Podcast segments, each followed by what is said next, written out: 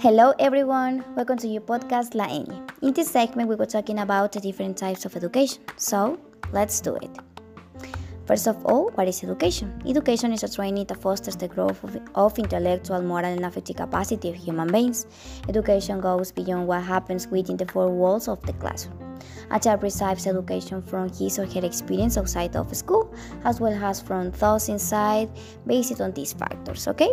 There are three main types of education, namely formal, informal, and non-formal. Each of these types is discussed below.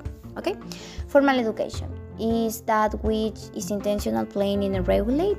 It is what we know as obligatory education. In these types, education is controlled by government, with different degree of uh, mandatory education is depending of the educational systems of each country. For example, a university degree.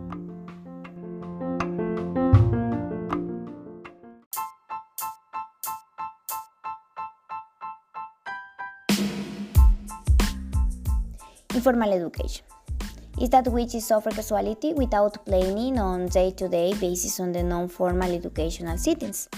Therefore, is a not on educational that appears in the curriculum or educational uh, institutions. Informal education is that which is received in the every places, for example, at home. The subject who receives it is an active part of his or her education as well as others. Informal education does not follow the fixed program, it does not require the set curriculum. Informal education consists on the real experience and experience in the family or community. Uh, for example, learning the model thought, uh, learning the use and the value of, of the coins, acquiring knowledge by reading at the library, and others.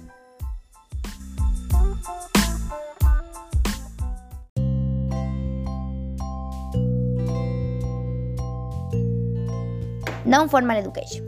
The difference between formal and non-formal education is more complex.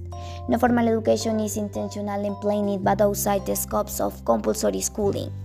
Non-formal education includes, for example, adult education courses on the teachings of leisure activities or sports. In contrast, formal education eh, and non-formal education is organized but not fully institutionalized because it takes place in an out of school context.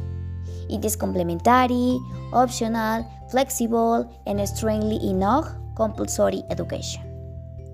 Adult education, vocational education, or basic education for all of the school children fall into this category. And now, the big million dollar question is which do you prefer? That's all. Don't forget to follow me and soon the next episode. See you next time and bye bye.